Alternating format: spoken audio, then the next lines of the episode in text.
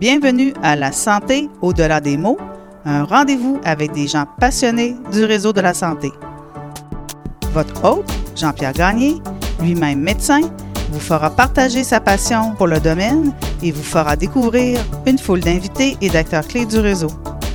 Voici votre hôte, le docteur Jean-Pierre Gagné. Bonne écoute!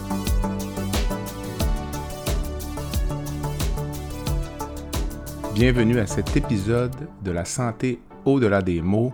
Cette semaine, je reçois le docteur Simon Maltais, chirurgien cardiaque et auteur du livre Code bleu, comment le système de santé rend malade ceux qui nous soignent. Simon est diplômé de l'Université de Sherbrooke en médecine et de l'Université de Montréal en chirurgie cardiaque. Il détient plusieurs formations complémentaires, notamment en transplantation cardiaque, en support cardiovasculaire mécanique et en chirurgie robotisée.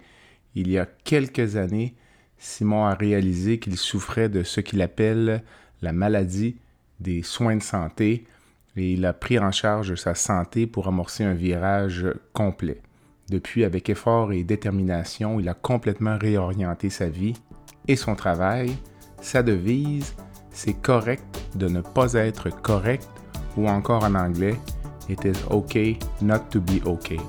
Au cours de cette entrevue, nous allons discuter de son livre, de sa vie, de la vision qu'il a de la suite des choses. Nous abordons également quelques projets euh, sur lesquels il travaille, notamment la plateforme Healthcare Anonymous et un projet de coaching euh, de vie avec l'entreprise Breakthrough Points.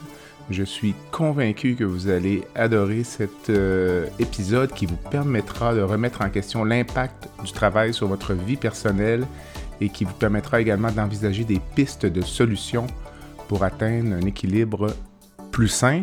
Sur ce, bonne écoute.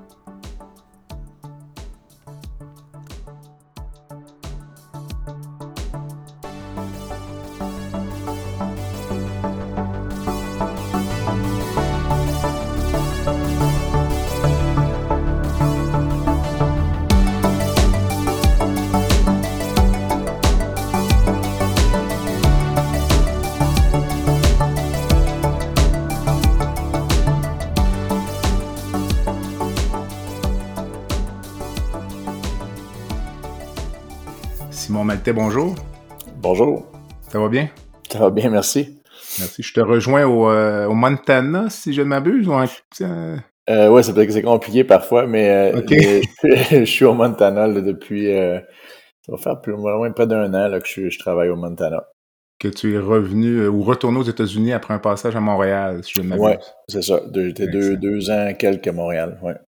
Puis euh, en regardant un peu ton livre dont on va parler tout à l'heure, puis ta biographie, là, tu es euh, un chirurgien cardiaque diplômé au Canada, mm-hmm. euh, spécialisé en cœur mécanique ou en assistance mécanique. Si tu résumais ça pour les nos auditeurs qui ne connaissent pas grand-chose à ça, parce qu'on est vraiment dans la haute technologie. oui, j'ai fait un fellowship, puis la plupart, ben, la, grosse majorité de ma carrière, c'était en greffe cardiaque et puis en en cœur mécanique, en assistance circulatoire temporaire. Euh, donc les patients qui sont, qui sont très très malades. Euh, j'ai aussi fait une formation en robotique, en minimalement invasive. Là, fait que j'ai euh, c'est un peu les deux pôles que j'ai j'ai parcouru au cours des 13 années de pratique maintenant. Puis euh, tu viens d'avoir 43 ans, si je ne me trompe pas, il y a quelques, semaines. Euh, dans ton livre qui s'intitule Code bleu, dont on va parler tout à l'heure, tu parles beaucoup d'insatisfaction, puis de tout ce, que, tout ce que tu as pu vivre au cours des dernières années. Mais dans ton travail au quotidien, je présume qu'il y a quand même des sources de satisfaction. Sinon, euh, tu ferais autre chose? Euh, ben, il, y en a toujours eu, hein. Il y a toujours eu de, beaucoup de, de, satisfaction de travail, euh, beaucoup de satisfaction d'aider les malades. Euh, j'ai toujours eu beaucoup d'intérêt pour pour la science autour de ou la physiologie autour de des problèmes cardiaques. Mm-hmm. Je dirais que le, le, le poids du système et puis mes, mes problèmes personnels de dépression ont fait que j'ai dû réajuster là, au cours des, des trois ou quatre dernières années le flot de travail, euh, le flot de, je dirais, la cadence de travail. Mm-hmm. euh, puis la façon dont, dont je, peut-être je me laissais influencer beaucoup par le système, mais c'est parce que les, et, parce que les autres, euh, euh, ou ce que je projetais envers les autres, Mm-hmm. Et puis euh, et puis maintenant, je pourrais dire que oui, ma pratique maintenant est beaucoup plus balancée. Euh, j'ai pas mal de temps euh, pour moi. Mm-hmm. pour faire d'autres choses, pour, pour développer des aspects de ma, ma vie personnelle puis ma vie professionnelle qui m'intéressent de, façon équivalente. Là. OK. Mais disons, quand tu rentres au travail, là, euh, ces mois, ces jours-ci, ta principale source de satisfaction, ça, c'est. Ben, je pense, je pense que la différence maintenant par rapport à avant, c'est que maintenant, j'ai beaucoup d'intérêt à préparer des opérations, à connaître les malades. Mm-hmm. Euh, ça semble un peu drôle là, pour quelqu'un qui a pratiqué depuis plus de dix ans, là, mais euh, il y a un moment donné où c'était juste vraiment une série de problèmes cardiaques. C'était l'autre patient avec une mitrale, l'autre patient avec un euh, problème de coronaire. Euh, c'était trois, quatre cas par jour. Euh, donc, il y a, il y, a, il y a un élément de, de personnalisation de mon travail qui, qui, me, qui me satisfait beaucoup, qui était, qui était, qui a toujours été là, mais qui, qui, avait perdu un peu le, qui avait perdu un peu le fil au cours des, au cours des 4, 5, 6 dernières années. Donc, le, la portion de travail est beaucoup satisfaite par la, la personnalisation du travail ou en tout cas la capacité que j'ai à connaître mes malades. L'autre portion que, qui est peut-être un peu l'effet de, de ma formation, puis peut-être des années que j'ai été euh, en pratique, c'est que là, je suis dans une pratique où mes collègues vont souvent me référer des malades qui sont un peu plus malades, un peu plus complexes. Euh, mm-hmm. qui auparavant était transféré à l'extérieur du, du, Montana. Alors, ça me donne une motivation, euh, une motivation différente là, de développer certains aspects de ma pratique comme ça. Fais-tu encore de la greffe cardiaque? Euh, j'en fais non, j'en fais plus pour l'instant. J'en ai fait jusqu'en 2020, 2021. Je fais encore beaucoup d'assistance ventriculaire. on en fait là jusqu'à on, on, en fait peut-être deux à trois par mois. Euh, mm-hmm. Donc ça, c'est pas le rythme que j'avais avant, mais euh, c'est quand même pour, pour la région, c'est quand même pas mal. Euh, j'ai encore beaucoup d'implications là-dedans. Mais pour ce qui est de la greffe comme telle, je n'en fais plus là, pour depuis, depuis 18 mois, je dirais. Quand tu parles d'assistance ventriculaire, donc c'est un malade qui est mis sur un cœur mécanique mm-hmm. dans l'attente soit d'une greffe ou d'une récupération peut-être de, de sa pathologie sous-jacente? Euh, oui, ben c'est un mélange de, tout ça. Là. C'est, ça mmh. peut être un, patient qui est mis que euh, quand ils sont plus âgés pour le restant de leur jour avec un cœur mécanique. Là. Maintenant, les patients peuvent survivre plusieurs années avec ça. Mmh euh, c'est des patients qui ont une défaillance cardiaque terminale qui, quand ils sont candidats, vont, vont être candidats pour la greffe. Puis parfois, maintenant, la, la, science a beaucoup changé autour de ça, là, mais l'assistance ventriculaire a beaucoup évolué vers l'assistance, je dirais, euh, temporaire ou court terme un peu prolongé, là, où on utilise des, des, des machines qui, euh, après un infarctus, euh, après des décompensations cardiaques, qui vont pouvoir maintenir les patients pour quelques semaines et puis récupérer là, leur, leur, fonction cardiaque, ce qu'on appelle la, la, la, le recovery, là, la récupération, ou vont les transitionner vers, vers un projet de cœur mécanique à long terme, etc. Là. La science a beaucoup changé autour de ça. Euh, ce qui m'a un peu euh, attiré ou ce qui a suscité mon attention, c'est lorsque j'ai vu que tu avais publié un livre qui s'appelle Code bleu, comment le système de santé rend malade ceux qui nous soignent. Et euh, la version originale anglaise s'intitule Healthcare Anonymous, Put Yourself First to Avoid Anxiety, Addiction and Burnout. Alors, D'abord, le choix du titre n'évoque pas nécessairement la même chose en français qu'en anglais. Euh, l'aspect anglophone, Healthcare Anonymous, c'est comme s'il y avait un petit côté euh, tabou ou euh, caché au fait, au fait d'être dans une situation d'épuisement professionnel. Ou... Ouais, il y, avait, ben, on, a, on a beaucoup cherché à, mais l'idée, l'idée de santé anonyme là, ou de Healthcare Anonymous, c'était de créer une espèce de de, de, cassure sur un tabou. Euh, euh, on avait, on a la majeure partie du livre là, regroupe des témoignages mm-hmm. de plusieurs intervenants, pas juste des docteurs, là, infirmiers, infirmières, technologues, qui racontent leur histoire. Puis, puis parce que j'ai eu à lire le livre à un moment donné dans ma vie, là, le, le, les, la, le titre Healthcare Anonymous représente différentes palettes de, de gris, euh, un peu comme dans le livre euh, Alcoolic Anonymous. Puis, où on pense que l'idée, c'est de... On pense que l'alcoolisme, par exemple, dans ce livre-là, c'est le gars qui se ramasse avec un papier brun dans la rue, là, mais euh, mais mais il y a beaucoup, la majorité des gens sont pas comme ça, sont fonctionnels. C'est la dame qui le matin va porter les enfants à l'école puis sauve un verre de vin blanc. Puis donc le, livre, dans ce livre-là en question, Alcoolique anonyme, c'est ça représente différents témoignages de différentes personnes qui euh, qui vont euh, qui vont montrer un peu la problématique. Puis dans dans le livre Healthcare Anonymous, euh, c'est un peu ça, c'est de représenter que euh, la problématique, c'est pas seulement quand les gens font le burn-out, quand les gens euh, sont plus capables de fonctionner, mais, mais se retrouvent dans différents comme niveau de gris.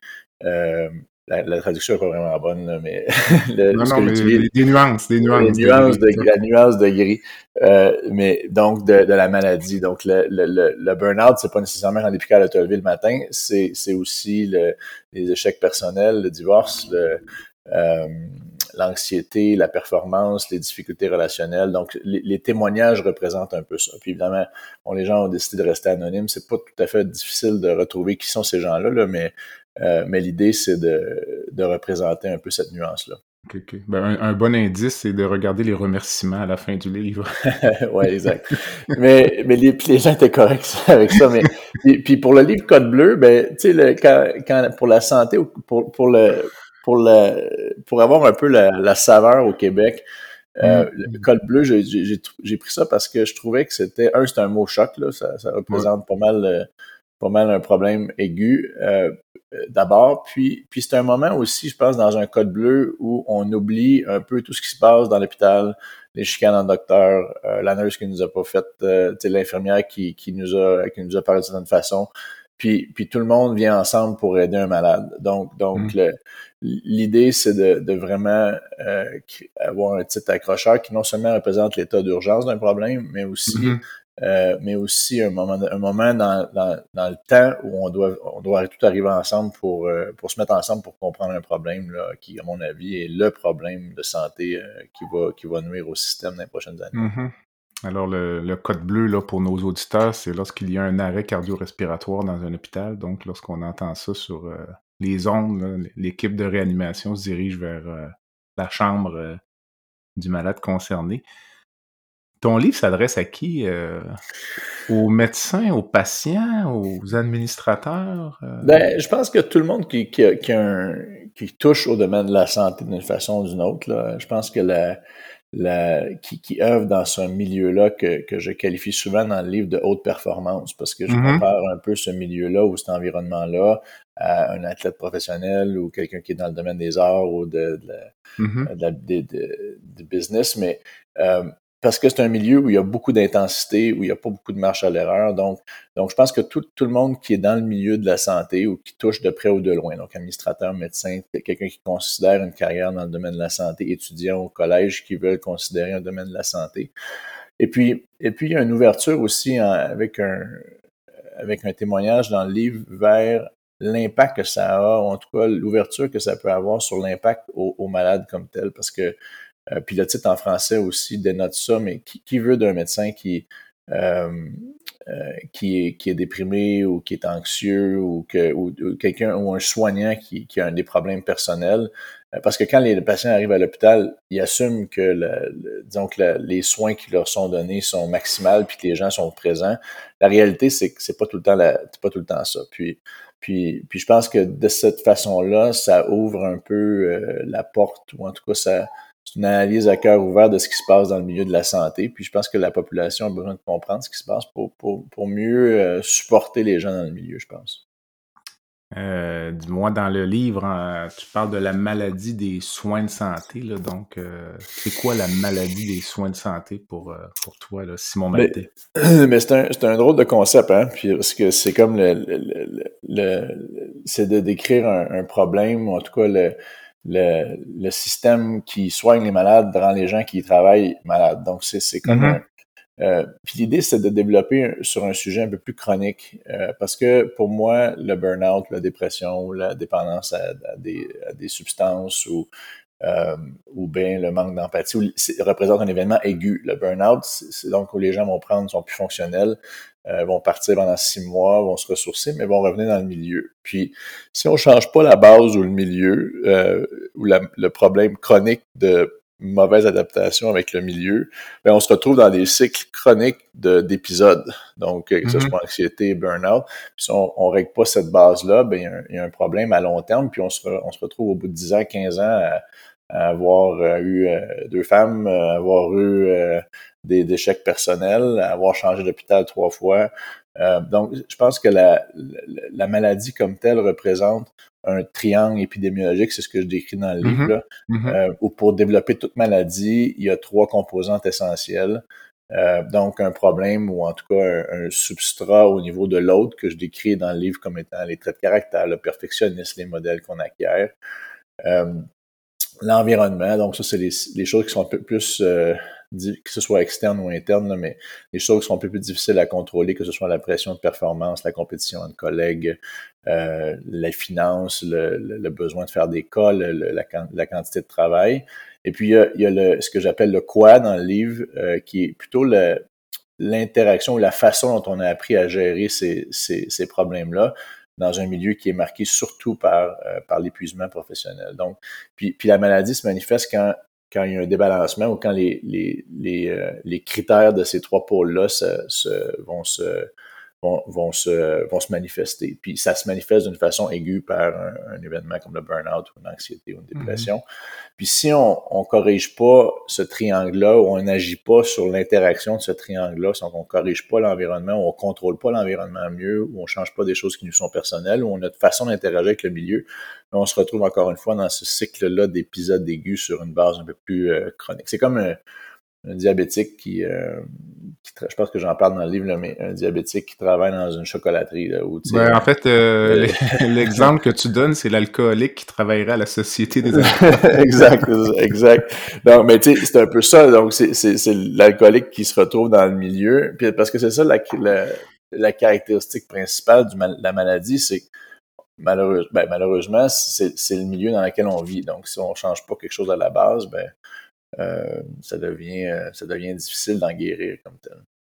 Tu parles euh, dans ton livre, tu parles de tes débuts, tes entrevues en médecine, à quel point tu pouvais être arrogant là, au début de ta carrière, puis avec le travail que tu fais, mais pour faire le travail que tu fais, est-ce que ça ne prend pas une certaine dose d'arrogance, de narcissisme, de même excès de confiance là puis même, j'entends parfois des gens dire, écoutez, moi, je veux que mon chirurgien soit comme ça, là. Moi, je veux que mon chirurgien arrive puis qu'il ait cette espèce de confiance de me dire, écoutez, ça va bien aller, là. Je ne veux pas d'un chirurgien qui arrive puis qui me dit, écoutez, je suis pas trop sûr, euh, je suis pas vraiment le meilleur. Compris? tu, comprends, tu vois ce que je veux dire? je comprends très bien. Mais, mais en fait, je vais corriger deux choses. D'abord, l'arrogance était toujours, est toujours là. Elle a toujours été là. Elle était là en médecine elle, elle, est maintenant, elle est, elle est, euh, elle est contrôlée ou en tout cas elle est comprise. Puis, puis de comprendre l'influence qu'on a sur, sur, sur, les autres, puis l'influence qu'on qu'on peut qu'on peut euh, projeter, euh, ça c'est un, un, un problème qui en fait, je pense, ça commence par là. Puis, puis je suis d'accord avec, toi dans le sens où ça prend, il y, a une marge qui est pas très, qui est difficile à déligner. Tu sais, c'est difficile de mettre la ligne mmh. où, où on est, on, a, on est confiant, donc la confiance, l'arrogance, puis l'over, la, la, la, la, confiance un peu extrême, pathologique, pathologique ouais.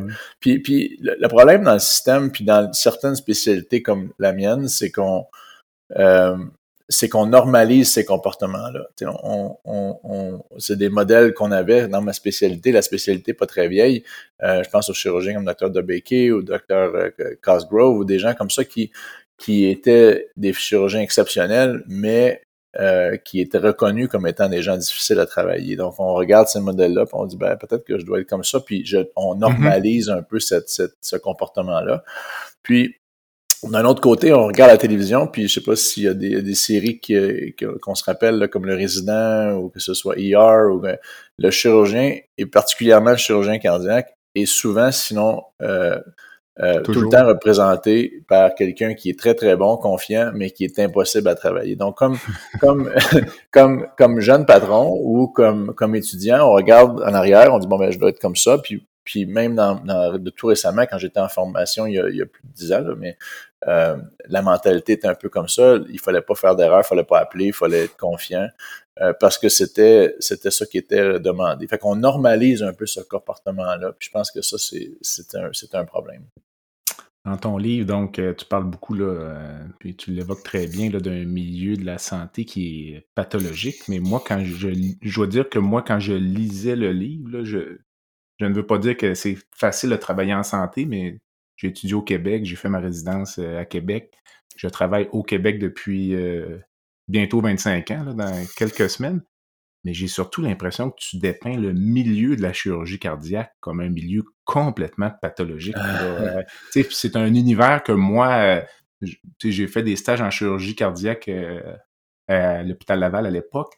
C'est un univers qui m'est un peu inconnu. J'ai surtout l'impression que ça semble être la chirurgie cardiaque ou cet environnement-là. Peut-être t'en parles un petit peu quand tu évoques les, fondateurs de la, discipline.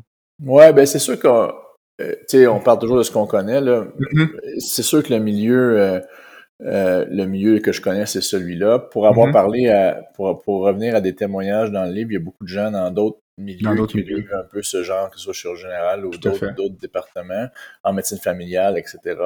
Mm-hmm. je pense que le, je pense que la chirurgie cardiaque est un milieu qui a tendance à regrouper un certain type de personnalité comme la mienne, mm-hmm. euh, qui sont pas tout le temps bien contrôlés, euh, qui sont pas tout le temps bien euh, où, l'autocritique est pas tout le temps présente.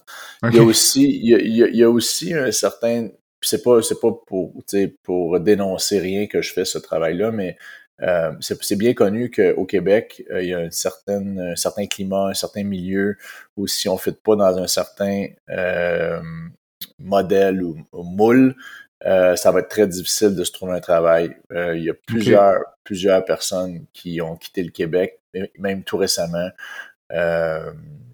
pour des raisons un peu obscures, mais, mais pour, pour des raisons un peu de compétition entre collègues. D'autres sont partis, beaucoup sont partis aux États-Unis. J'en connais au moins là, 5 dans le Puis on n'est pas beaucoup au Québec. Là. Je pense qu'il y a 30, 30 quelques chirurgiens cardiaques, là, 39.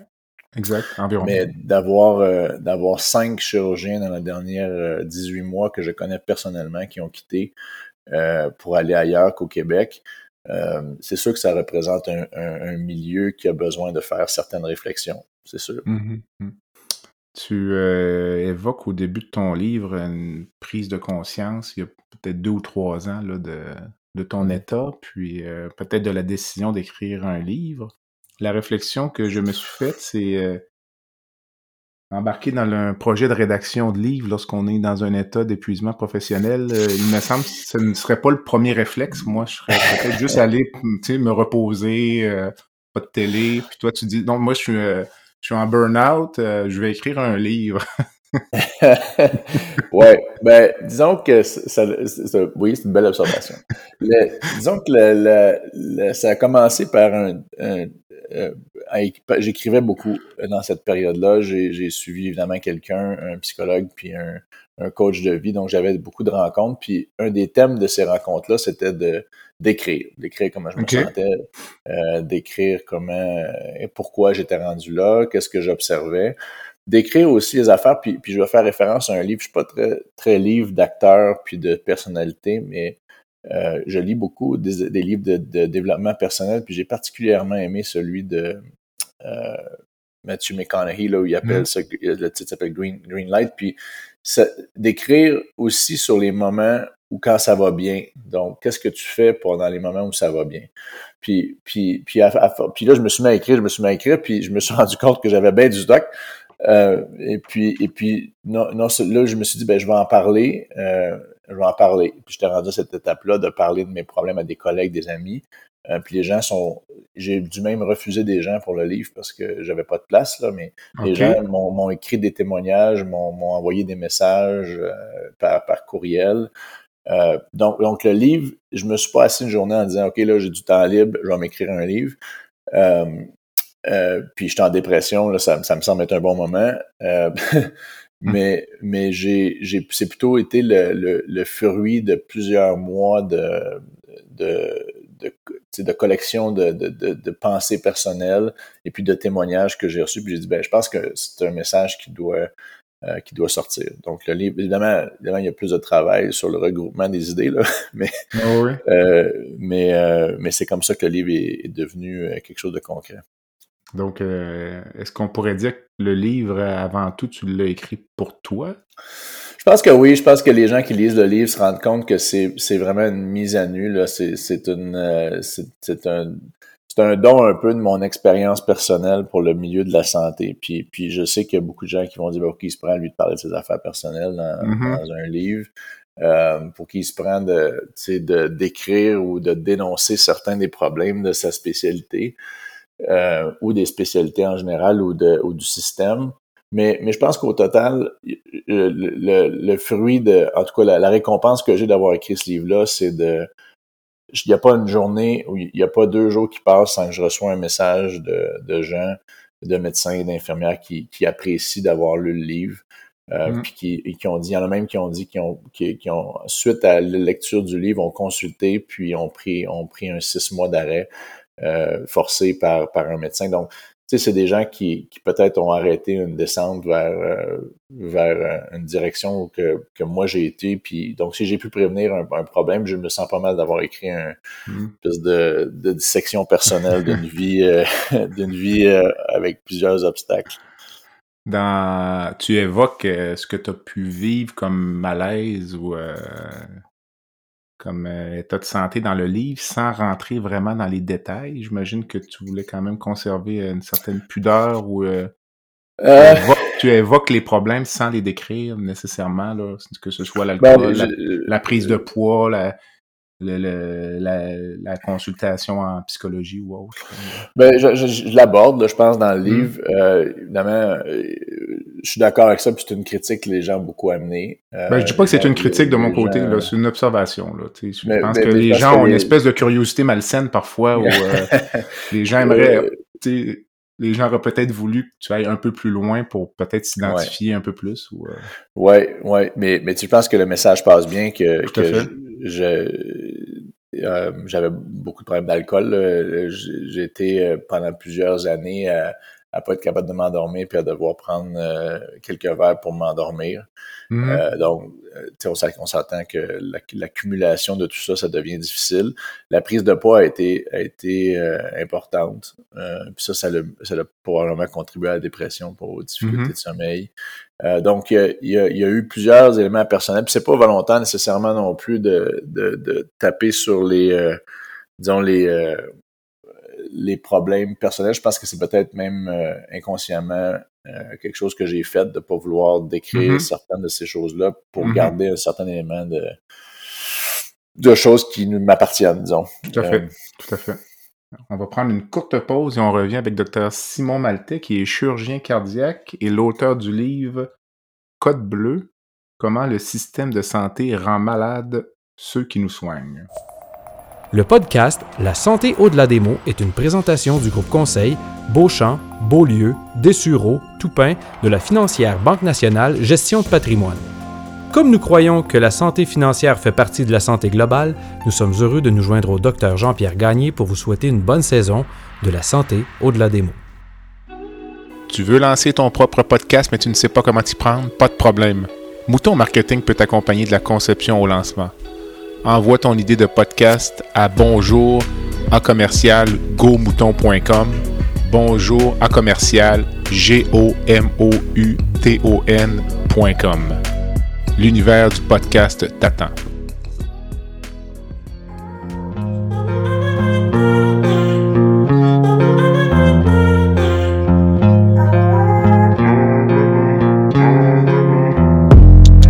Visitez le site web du balado à www.baladosanté.ca au b a l a d o s a n t e.ca. Visitez également notre page Facebook, envoyez-moi des commentaires, des suggestions d'invités et abonnez-vous au balado sur la plateforme de votre choix.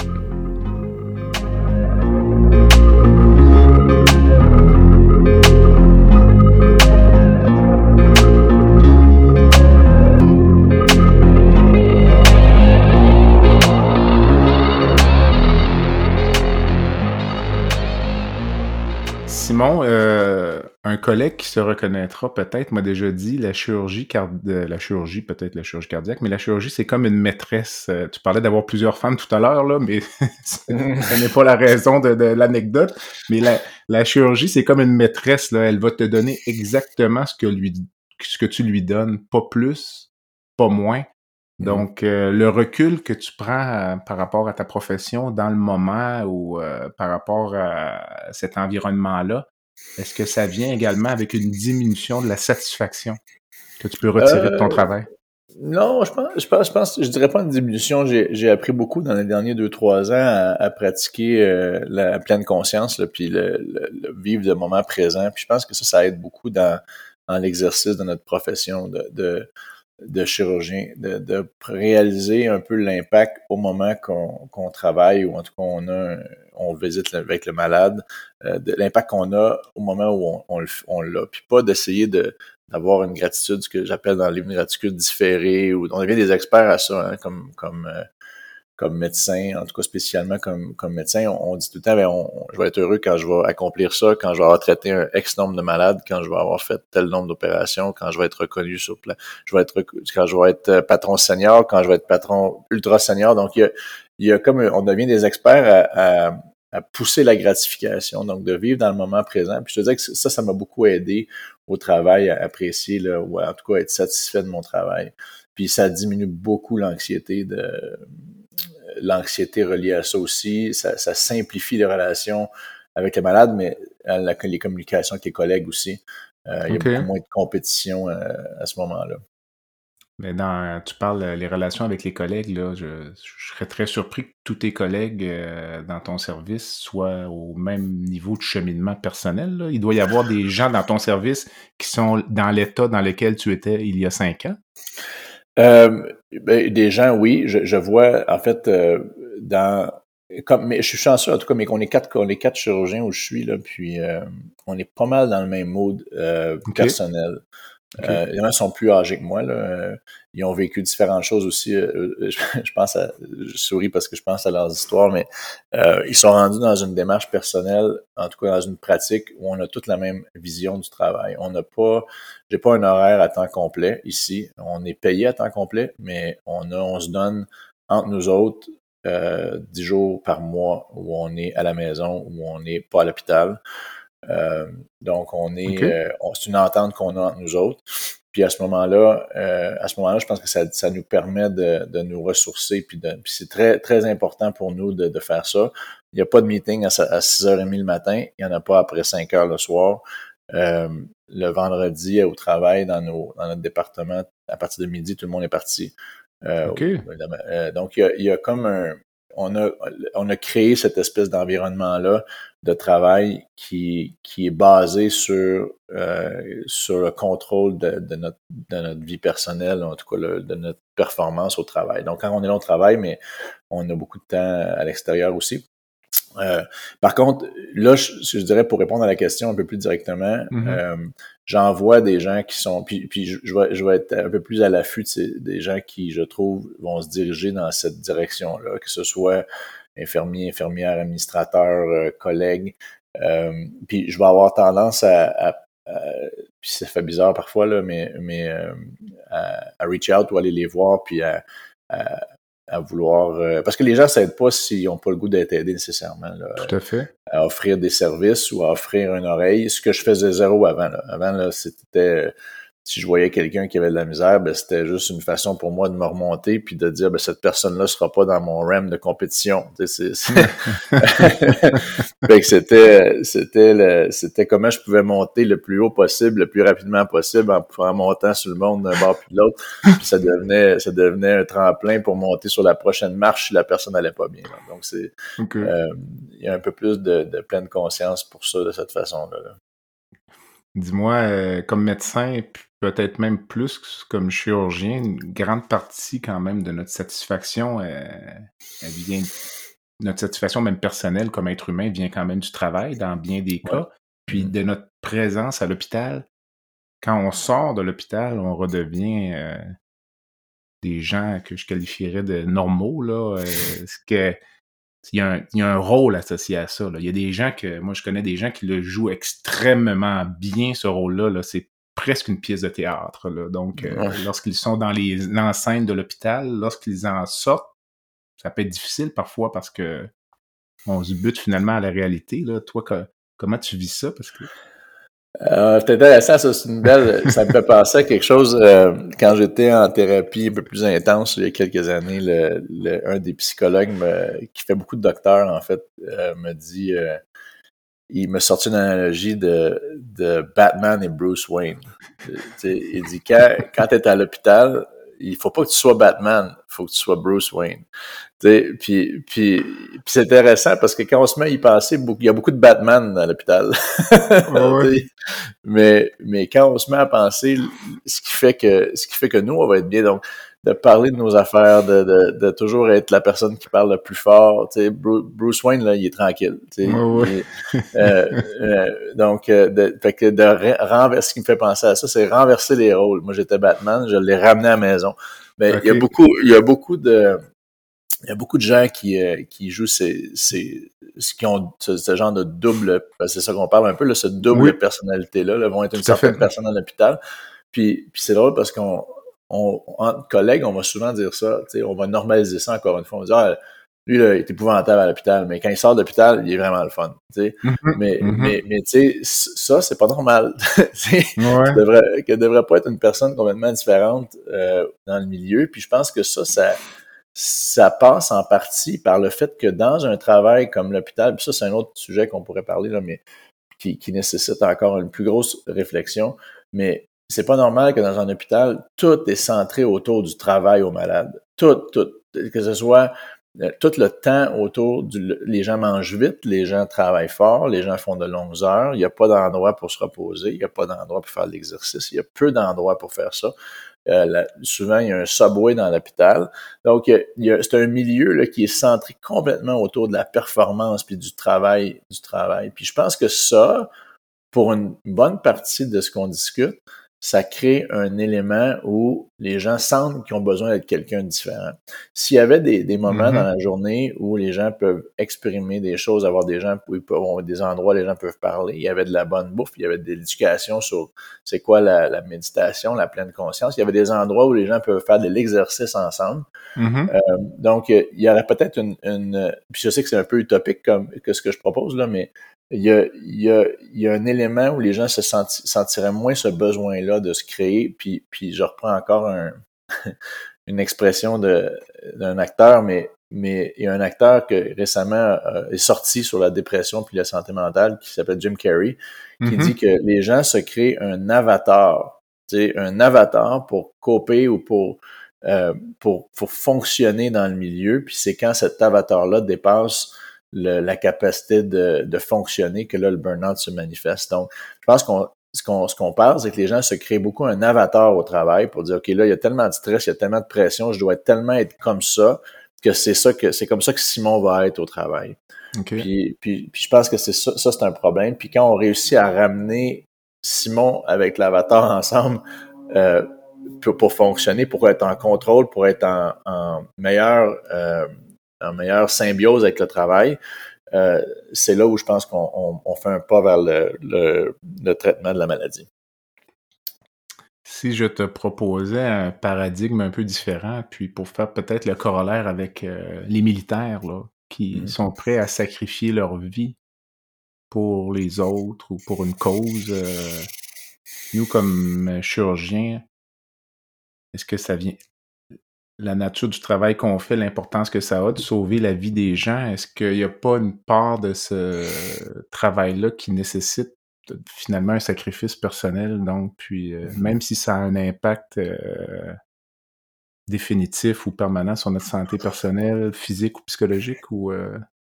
Ben, je pense que c'est une belle question. Je pense que c'est une chose, je parlais de ça hier, j'avais une autre entrevue hier dans un, dans un autre podcast, puis, puis on parlait de ça comme la difficulté que j'ai à ce moment-ci, c'est le choix que j'ai fait. J'adore ce que je fais, mm-hmm. mais il y a euh, il y a une partie du travail qui implique d'être d'être comme ça, d'être d'être dédié aux malades, de rentrer au milieu de la nuit pour sauver quelqu'un, pour puis d'aider des collègues qui ont besoin d'aide. la nature même du travail de chirurgien implique implique un certain don de soi. Puis, puis il, y a, des métiers, en général, où où il n'y a pas autant de ce, de ce, de ce don de soi, justement. Mm-hmm. donc, donc, donc c'est là où, la, ligne est difficile à mettre. Là. Euh, moi, je suis pas prête à dire que je vais laisser tomber, que je vais laisser tomber la, chirurgie. J'ai une très belle satisfaction. Je pense que je peux aider beaucoup de patients encore. Mm-hmm. Euh, mais, mais il y a une partie de moi qui, qui regarde ce que je fais, puis qui a tendance à se comparer à, à des amis qui sont pas dans le milieu, ou puis, qui regarde ça, puis qui dit ben oui, il y a un certain élément de don de soi, de de qui va avec la qui va avec la paye, qui va avec le qui va avec le travail euh, travail qu'on fait puis peut-être le statut social qui va avec là mais mais il y a il y a, un, il y a le travail comme tel oui amène amène cette nécessité. Bon, comment jusqu'à quel point on met toute la boquette euh, du côté travail puis jusqu'à quel point on a besoin de faire ça. Je pense que c'est là où le travail le travail personnel aide à à balancer où on est capable de mettre ces limites là, ces barrières là parce que ultimement, là, le, le, tout ce qu'on finit par, euh, par, en anglais, je dis euh, chipper, mais, mais toutes les, les, soupers cancellés, mon ex-femme me disait toujours, moi, je mets pas mon, mon, mon, mon, rouge à lèvres cher avant que je sois physiquement dans le char en, route vers le restaurant. Et encore. Et, encore. mais, mais on pense que ça, ça n'a pas un impact. Mais toutes les fois qu'on cancelle quelque chose, qu'on prend un appel durant un souper, qu'on prend, ça nous distrait. Et puis ça, ça amène une perte de temps, de l'anxiété, des erreurs. Donc, il y a on pense, c'est comme la, défaillance cardiaque. Quand on, a un événement de défaillance cardiaque, on pense qu'on revient comme on était avant quand on se fait traiter, mais la réalité, c'est qu'on remonte jamais tout le temps. Euh, on revient jamais au même niveau. Puis je pense que c'est la même chose. Quand on prend des appels, on se fait déranger, on rentre la fin de semaine alors qu'on n'est pas de garde. On pense que ça n'a pas d'impact sur notre vie puis sur notre entourage, mais la réalité, c'est qu'on revient jamais au même niveau. oui, oui. Mais en même temps, il y a une dépendance à cette, euh, Mm-hmm. À ce besoin-là. À ce besoin-là de rendre service. C'est quand même un travail particulier. C'est certain que tu as vécu ça, de te réveiller la nuit puis de penser à un malade, puis de dire est-ce que j'ai oublié quelque chose ou euh, dans ton cas, mm-hmm. peut-être un point, peut-être des fois une suture sur une valve mm-hmm. à laquelle tu vas repenser pendant 48 heures jusqu'à ce que le patient soit sorti de. Puis, tu sais, ça, m'arrive encore. il y a deux semaines, j'ai eu trois, trois dissections en ligne tout au milieu de la nuit euh, où j'étais garde, puis euh, il y a des moments où, il y a un moment donné où j'avais le goût de me lever. là, j'ai plus le goût de me lever à 2 heures du matin, mais je le fais pareil, tu sais. Mm-hmm. euh, mais, mais ça me prend quatre jours m'en remettre. puis ouais, quand je trois en ligne, ça me prend deux semaines. Mais, mais, mais c'est ça. Donc, il y, a, il y, a, un élément de, de don de soi qui est, qui est, qui est là, mais jusqu'à quel point on peut, on peut le contrôler, je pense que c'est là où le... C'est un défi. C'est un défi, oui. Mm. Dis-moi, euh, le titre de ton livre en anglais réfère également à une entreprise ou un projet que tu as lancé, là, qui a un site web également qui s'appelle healthcareanonymous.com. Je mettrai le lien sur tes notes de balado. Qu'est-ce que c'est euh, Healthcare Anonymous? Ben, en fait, c'est un, on a, c'est un site. En fait, ça commence par, c'est une, c'est une, plateforme en fait pour les gens. Euh, pour, euh, il y a différents témoignages de gens qui ont lu le livre d'abord, et puis ça ouvre vers euh, durant la pandémie, là, durant cette période-là. une des choses que j'ai fait, c'est de, de, suivre un, cours, en tout cas de, de pour être mentor ou en tout cas un coach de, de vie et puis, j'offre des services comme ça où je peux, où j'aide les gens qui, qui, me rejoignent de façon spontanée ou qui vont sur le site. La compagnie comme telle s'appelle euh, breakthroughpoints.com. Euh, euh, donc, on, est, on est plusieurs à s'être mis ensemble pour aider les gens qui fonctionnent dans des milieux de haute performance. Donc, on ouvre un peu la discussion parce qu'il y a des thèmes qui sont très, très communs au domaine de haute performance comme la santé, au domaine des athlètes, euh, encore une fois des arts, tout ça, de la business. Alors, on a différentes personnes, des athlètes professionnels, des docteurs euh, qui, qui offrent leurs services pour justement accompagner des gens dans, dans, ces, dans, dans les difficultés qu'ils ont dans leur vie personnelle ou en tout cas dans les difficultés qu'ils ont à fonctionner dans leur milieu. Euh, on a aussi un podcast qui va commencer dans, dans un mois là, qui s'appelle Healthcare Anonymous, où les, il y a un peu euh, qui les gens vont être invités à parler de différents sujets. Puis le Healthcare Anonymous, ça va être All Things Healthcare. Là, on va parler de la, comment manger à l'hôpital, comment dormir sur une garde, comment fonctionner à travers le système Mm-hmm. Donc, il y a, on est très, très excités de ces choses-là. Puis évidemment, il y a les liens vers tous les, distributeurs usuels. Dis-moi, est-ce qu'il y a des gens autour de toi qui t'ont dit, Simon, tu as fait un burn-out, là, puis tu es en train de t'en préparer un deuxième avec tous ces projets-là? oui, j'ai entendu quelques fois. D'abord de ma femme. Mais, euh, mais je dirais peut-être que peut-être que oui, peut-être que non. Mais le, les euh, j'ai beaucoup plus de satisfaction puis de contrôle sur mon ma vie personnelle. Tu sais, je, mm-hmm. je, je, coach pas 50 personnes, j'en prends deux par mois, un à deux par mois. C'est souvent des gens qui, qui vont faire une heure par semaine, qui, qui, vont, qui vont me contacter une heure par semaine sur un, sur un Zoom ou aussi sur, un, sur une rencontre team. Mais le, les, je suis beaucoup plus en contrôle. Puis le fait d'avoir ces dix jours-là par mois pour moi, puis c'est un, un, modèle que nous avons proposé parce qu'il y avait beaucoup de difficultés de rétention au travail, il y avait beaucoup de difficultés de rétention dans notre département comme chirurgien. Puis on a dit, ben, nous autres, c'est ça qu'on aimerait faire. Puis l'administration a été supportable parce qu'au total, perdre des gens, ça coûte cher. Puis euh, donc, euh, donc, je dirais que j'ai plus contrôle. J'ai l'impression, en tout cas, d'avoir plus de contrôle sur ma vie. Puis ça, ça va peut-être être, euh, un élément important pour la récidive de burn-out, si on veut. C'est bon. Quand tu parles de l'administration, c'est parce que tous ces projets-là sont en collaboration avec ton milieu de travail actuel au Montana? Ou... Euh? Non, je parle de... Ben oui, en fait, ils sont très supporters. On a des, signatures de livres, je donne des conférences. Je suis sur un, comité à l'hôpital de, santé puis de bien-être. Les docteurs, c'est drôle parce que c'est hmm. un comité où j'étais appelé à souvent aller dans, il y a cinq ans, où j'avais, quand j'avais des problèmes, ou cinq, six ans, j'étais, un régulier dans les ressources humaines. J'ai suivi plusieurs euh, coachings pour Angry Doctors, là, puis tout ça. Mais, euh, mais maintenant, c'est moi qui est au bout de la ligne. Quand les docteurs sont pas fins, ben, ils se trouvent à faire un 3 six mois avec Simon pour jaser de leurs problèmes.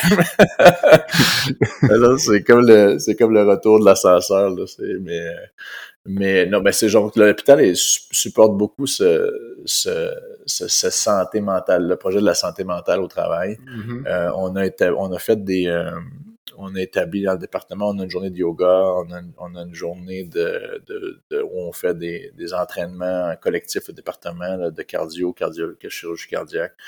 Euh, dans le milieu de la journée. Il y a beaucoup, beaucoup d'emphase sur le bien-être au travail. Puis, je pense qu'au total, ça, ça va démontrer que les gens vont rester à Parce qu'il y a beaucoup de compagnies comme Google, puis ces compagnies-là, IBM, qui ont, qui ont ces programmes-là de mm-hmm. wellness, si on veut, d'intégrer dans la compagnie. Mm-hmm. Puis ça, ça, me semble euh, un peu drôle que dans le milieu de la santé, on est encore très rudimentaire dans ça, parce que ça devrait être, alors on devrait justement être les on devrait être les modèles de comment rester en santé, alors qu'il y a encore un subway en bas de mon hôpital où on n'est pas capable de s'en débarrasser. fait que, c'est. Ben non, l'administration, dans ce sens-là, supporte beaucoup le travail qu'on essaie de faire dans le département. Est-ce qu'il y a une crainte de la part de l'administration de voir la performance au travail ou la productivité diminuer ou au contraire, euh, les gens voient ça comme une opportunité peut-être de rendre des meilleurs soins? Non, ça a été démontré en fait.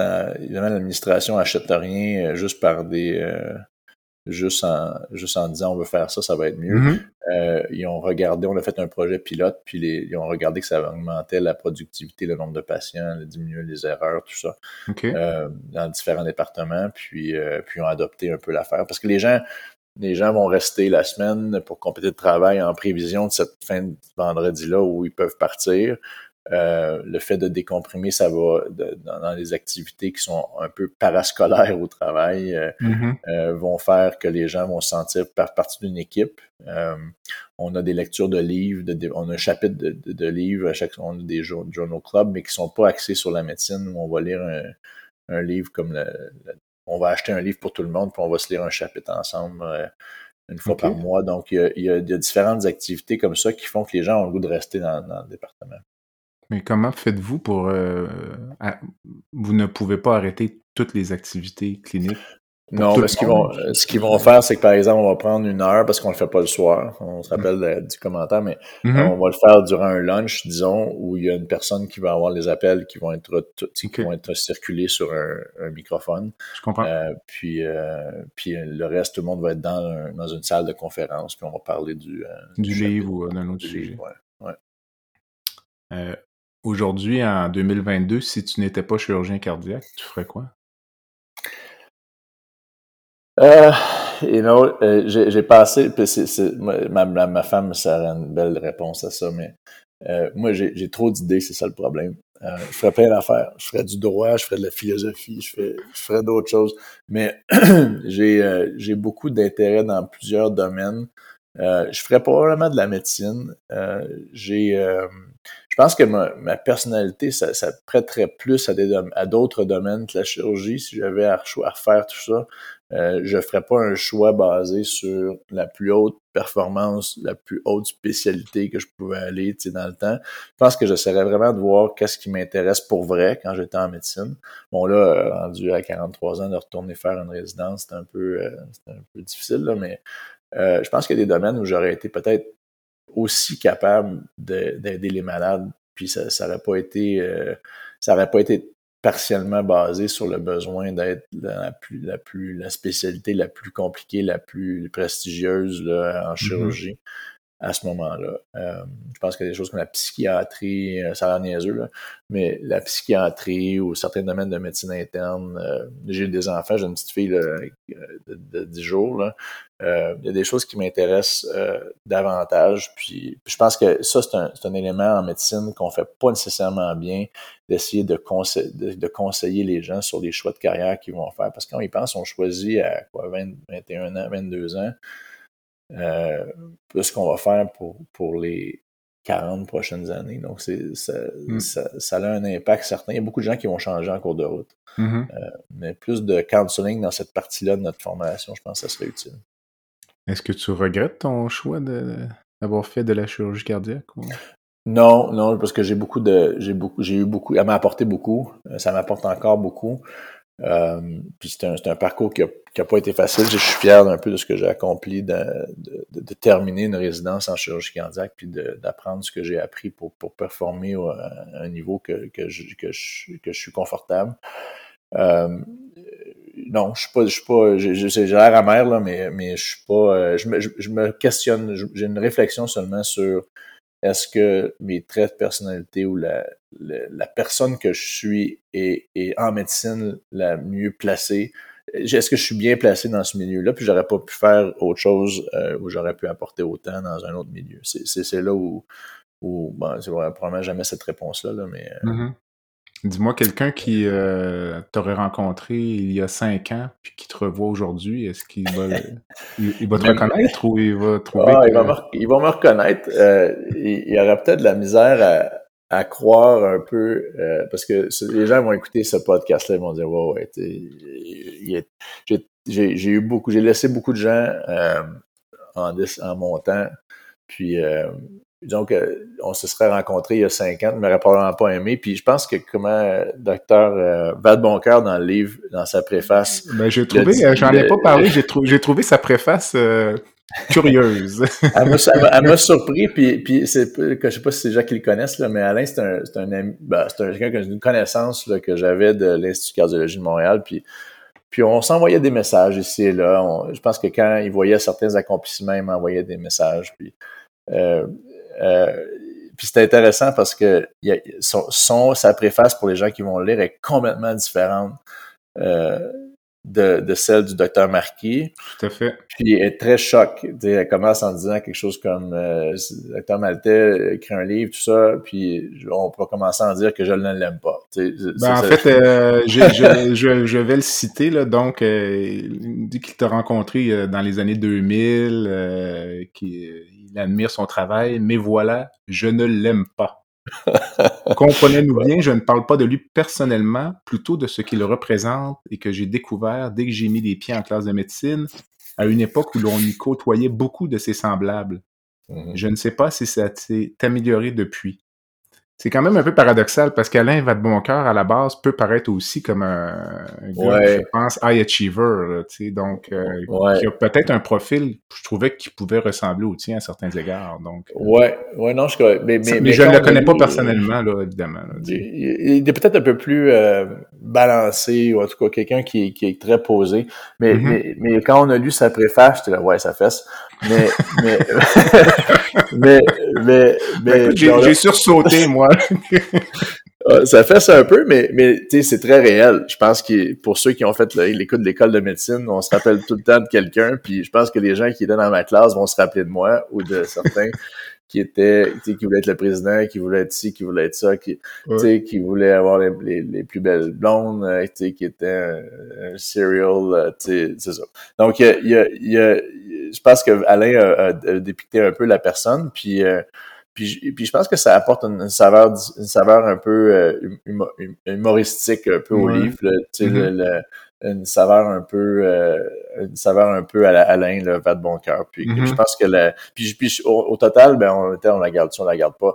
Mais mais on, on l'a gardé en on l'a gardé en intégralité. On a peut-être on a changé un ou deux mots mais l'éditeur me rappelle m'avoir appelé puis m'a dit ouais on l'a reçu son éditorial puis son son préface puis sa fesse mais, mais elle, dit je vais te laisser la lire puis dis-moi ce que t'en penses à suivre. Écoute, j'aurai peut-être l'occasion de l'inviter euh, ou de vous ben inviter tous les deux. Mais ben vous, pourrez, vous pourrez régler vos comptes. oui, c'est ça. ça. Dis-moi, euh, on approche de la fin. Euh, Simon, la, la, santé pour toi, c'est quoi?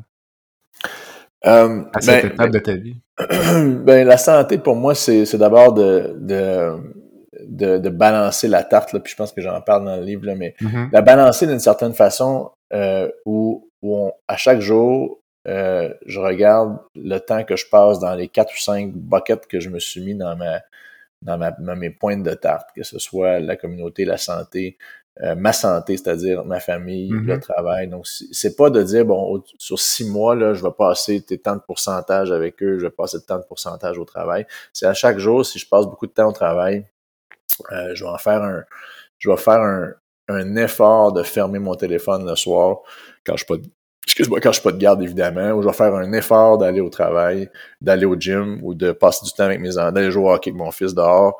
Donc, euh, je, je, la santé, pour moi, c'est à chaque jour d'essayer de garder en, en contrôle de, de, ces éléments-là dans ma vie. Évidemment, c'est de rester en forme. Là. Je mange bien. Euh, ma mm-hmm. femme est une euh, ma femme est une cardiologue qui d'ailleurs écrit un, un, un, un témoignage dans le livre. Euh, mais euh, mais qui, qui est une Ironman, fait beaucoup de, beaucoup d'entraînement, donc ça, ça m'aide à, à, me rester, à rester en forme. Là. Mais c'est de rester, rester en forme, passer du temps avec la famille, puis, euh, puis d'apprécier le travail à un pace que moi je détermine. Cette, cette nouvelle approche, est-ce que c'est un travail constant que tu dois faire sur toi-même ou tu l'as intégré puis c'est naturel? Tu dis là, j'essaie. Oh. Je, je, pense pas que tu as dit forcer, mais je vais aller jouer au hockey dehors avec mon garçon. Là. Tu te l'imposes en quelque sorte ou c'est spontané? Là, ou, euh? ben, ça, c'est, un peu les deux. Écoute, c'est, c'est un travail personnel, c'est un travail quotidien. Je, je l'ai encore la graine du, de la clinique Mayo. j'ai encore une fois, la semaine passée, j'ai j'ai eu un appel de John Hopkins pour aller euh, pour aller dans, diriger leur programme de greffe. Puis, euh, puis c'est une belle offre. J'ai encore beaucoup de j'ai encore beaucoup de difficultés à dire non. sauf que je me mm-hmm. dis non maintenant. Là, Je cherche plus à. Donc oui, c'est un travail personnel. Je regarde euh, je regarde où je suis, puis je regarde ce que je faisais, puis des fois, il y a un peu de ressentiment, de dire, OK, j'étais le, le vice-directeur du département à la Clinique Mayo, qui est un des plus gros programmes en Amérique du Nord. Euh, mais, mais au total, là, je suis heureux avec mes collègues. On a, j'ai une belle pratique. Je fais à peu près toutes les affaires que je faisais, sauf la greffe, qui est une petite partie de la pratique. Mm-hmm. Euh, puis, puis je suis, je suis de façon 200% plus heureux. Donc, il y a, il y a, il y a une partie de moi qui l'a encore, mais, mais mm. c'est, beaucoup mieux. faut faire attention aux rechutes. Et ben, dans le livre, je parle de, c'est important de se virus scanner, là, dans l'anglais, de, de, de, de, chaque jour, de voir si on est anxieux, si on est, euh, si on en fait trop, si on passe assez de temps avec la famille, etc. On conclut généralement mes euh, entrevues avec une petite section plus euh, relaxe, donc euh, section baguette magique. donc, donc je t'envoie virtuellement une baguette magique, puis je te laisserai changer une chose dans le système de santé aujourd'hui par magie. je pense que les, le système, pour moi, est rendu beaucoup, euh, beaucoup dirigé par l'administration. Je pense qu'on a remplacé beaucoup de docteurs dans le système, dans des positions de leadership qui est par, par des gens qui ont des diplômes, qui sont très intelligents, mais qui ont des diplômes dans des MBA ou des euh, qui sont qui sont beaucoup dirigés par le pourcentage, le bottom line. je pense que ça, ça met beaucoup de pression sur le système, mais ça met beaucoup de pression sur les docteurs puis le, les soins infirmiers. Je pense que la, la pression de performance puis la pression dont on, la pression qu'on s'impose de faire marcher un hôpital comme une business, euh, ça, ça, ça, nous détracte de ce que de, ça, nous, ça nous détracte de ce que l'objectif premier est d'un hôpital, c'est-à-dire aider un malade. Tu les, les frères Maillot, là, ils n'étaient pas payés zéro dollar pour faire un cas s'ils voulaient dans l'année, mais, mais c'était peut-être le cas qui allait changer l'histoire de la médecine, puis c'était pas grave. Euh, euh, puis ça, c'est pas si longtemps que ça, là, ça fait quoi, 20-30 ans. Là. Euh, mm-hmm. donc, euh, donc, je pense qu'on peut dire maintenant que le système, depuis les années 80-90, a beaucoup, beaucoup changé pour devenir beaucoup plus administratif. Donc, moins d'administration. Moins d'administration, moins de paperasse, moins de, collection. Aux États-Unis, il y a beaucoup de les systèmes électroniques de, de, pour, les, pour les dossiers. Là, ça a un mm-hmm. certain avantage de, pour le billing, pour tout ça, mais, mais c'est beaucoup, beaucoup de travail pour le docteur, pour, le, pour les, soins infirmiers, puis tout ça. Puis donc, euh, un peu moins d'administration, ce serait mon, ma baguette magique. Euh, tu parles de ça. Est-ce est que tu fais le corollaire entre le milieu américain et québécois? Il y a plus de ressemblances que de différences? Euh, beaucoup plus de ressemblances qu'on pense. Je pense que les gens qui sont puis ils n'ont jamais fonctionné dans le milieu ou ont jamais été en contact. Le mieux pense que le milieu américain, c'est c'est une c'est pas bon, puis que ça, ça c'est pas mal pareil, en fait, mm-hmm. au, système canadien. Les, les deux ou trois différences euh, majeures, je pense, euh, une, une de celles-là, c'est les temps d'attente. Euh, J'ai aucun patient qui attend plus que deux semaines pour se faire opérer. Zéro. Euh, euh, alors qu'au Québec, euh, j'ai encore des patients, ça fait, après un an que je sois parti du Québec, j'avais encore des patients qui m'appelaient pour savoir quand est-ce que leur opération de valve mitrale allait se faire céduler. Là. donc, c'était ça, c'est une affaire. Il y a beaucoup, beaucoup plus de ressources, ressources humaines. pas mm-hmm. technologiques, mais ressources humaines.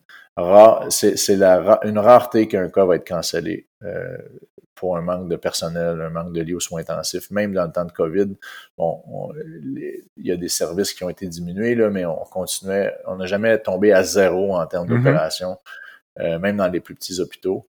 Euh, et puis, euh, et puis, alors qu'au Québec, par exemple, j'étais dans un hôpital de centre-ville, puis je savais quand il y avait une tempête de neige, un événement la veille, la saison de la grippe, là, que j'allais être cancellé, puis j'avais à peu près un, taux de cancellation de 30, 20 à 30 Alors je savais que je savais que mm-hmm. quand, quand il y avait une tempête de neige, j'allais m'asseoir au café là, sur Notre-Dame, puis j'attendais l'appel, puis euh, euh, et puis l'appel arrivait, dit bon, votre journée a été cancellée aujourd'hui, on a mm-hmm. on a juste la place pour deux cas. Donc euh, ça, ça, ça arrive pas aux États-Unis. Puis la troisième affaire, je dirais le fait qu'on est payé par l'hôpital souvent, on est payé par l'hôpital ou par une agence, disons, aux États-Unis. Alors, le salaire est le même pour tout le monde, peu importe, un cas, 22 cas. Euh, alors qu'au Québec, jamais ta journée opératoire est cancellée, euh, le, bottom line, c'est que tu fais zéro dollar. Donc, mm-hmm. ça crée beaucoup de ressentiment de collègues, de compétition pour les salles d'opération, pour les meilleurs malades, etc. Mm-hmm. Donc, surtout les gens qui sont pas poulés. Puis même dans les gens qui sont poulés, ben, euh, c'est-à-dire qu'ils le, mettent le salaire dans le même paquet. Mm-hmm. euh, souvent, on regarde ce que les gens font, ce que les gens apportent. Il faut que ça soit égal, il faut que ce soit un bon un bottom line d'une moyenne. Mm-hmm. Mm-hmm. Ça, ça arrive pas aux États-Unis. Ça, j'ai le même salaire. Quand j'étais à la clinique Mayo, c'est la même chose. Quand j'étais, quand je suis ici, l'hôpital te, te signe un contrat pour trois ans, tu as le même salaire que ton partner, que tu fasses une pièce ou que tu fasses 300 millions de dollars. C'est la, même, euh, la même chose. Ça, ça diminue un peu le stress entre la compétition entre collègues. Tout à fait. Je récupère cette baguette magique, puis je te laisserai rencontrer n'importe qui dans le monde, vivant ou décédé, pour euh, prendre un café sur Notre-Dame ou ailleurs. Euh, c'est intéressant, ça, comme question. Mais récemment, j'ai lu le livre de, de Think Like a Monk Jay Shetty. Jay Shetty, c'est lui qui a écrit ce livre-là. Puis c'est un livre intéressant. C'est quelqu'un qui a fait un, euh, un qui avait qui a étudié, en tout cas, qui a été poussé pour devenir un, un, moine fait des affaires, est allé en Inde, a fait toutes sortes de choses, puis là, complètement a, décidé de ne pas devenir un moine, évidemment, mm-hmm. mais d'utiliser les concepts puis les appliquer dans la vie euh, actuelle. J'ai trouvé que c'était un livre qui était très... Euh, je pense que de m'asseoir avec lui, ça serait une conversation vraiment le fun, vraiment intéressante. Euh, c'est quelqu'un qui a, qui a, les principes de comment fonctionner dans un dans certains milieux très très terre à terre, puis utilise beaucoup de ces vieux principes-là de, de moine, en tout cas, mm-hmm. pour puis les applique à, à, une société un peu plus actualisé. Donc, je pense que Jay Shady, ça aurait été, mais ce serait mon. La personne avec qui je m'assurerais de prendre un café en attendant que mes cas soient cancellés. mais peut-être un, premier invité pour ton, ton balado. ouais, difficile à obtenir comme invité, mais. On ne sait jamais, on ne sait jamais. Ouais, ouais, exact. Euh, As-tu une cause, une fondation qui tient à cœur? Ben, ben par, par, par, parce que j'ai vécu, puis parce que j'ai plusieurs amis qui ont, qui ont, qui sont en, qui sont en, qui ont eu, qui ont été, puis qui, sont, qui sont beaucoup mieux par rapport à ça. La Fondation Jean Lapointe au Québec, c'est quelque chose qui me tient beaucoup à cœur. Euh, j'ai plusieurs amis qui ont, qui ont eu besoin de, leur, de, de, leur aide là, à certains moments, donc, euh, euh, de leur vie. Donc, c'est quelque chose qui me tient beaucoup à cœur, ouais une dernière pensée avant de nous quitter, euh, puis de retourner à, ta fille qui va se réveiller bientôt? ouais, je la regarde, elle est sur le bord, elle fait des mots. euh, ben, euh, non, je pense que merci de l'invitation. Je pense que le message qui, tu sais, je fais pas ça pour être un livre, pour, pour, vendre, pour avoir un livre à succès. Là, je fais vraiment ça pour les messages que je reçois à chaque, chaque mm-hmm. semaine de gens qui, qui pensent que ça les a aidés c'est correct de pas être correct. Je pense que dans, le message que je donne, je fais des, un certain nombre de conférences sur le sujet de la santé mentale, puis ça fait toujours en disant It's okay not to be okay. C'est correct de se sentir pas correct, puis je pense que ça commence par en parler. Puis on n'est pas tout seul, on commence à en parler, on se rend compte qu'il y a bien des gens qui, à certains degrés, euh, vivent certaines difficultés dans, leur travail. Puis c'est le, pouvoir de la communauté qui va, qui nous aider à, passer à travers tout ça. C'est correct de ne pas être correct. Donc, euh, c'est une bonne façon de conclure euh, cette entrevue avec Dr Simon Maltais, qui est chirurgien cardiaque, qui est maintenant retourné pratiquer aux États-Unis, auteur du livre Code bleu, comment le système de santé rend malade ceux qui nous soignent. Simon, merci beaucoup. Merci. Peut-être au plaisir d'un prochain épisode. Tu as soulevé toutes sortes d'idées dans ma tête, donc euh, une bonne continuation, puis euh, une bonne santé. Parfait, merci beaucoup. Merci de l'invitation.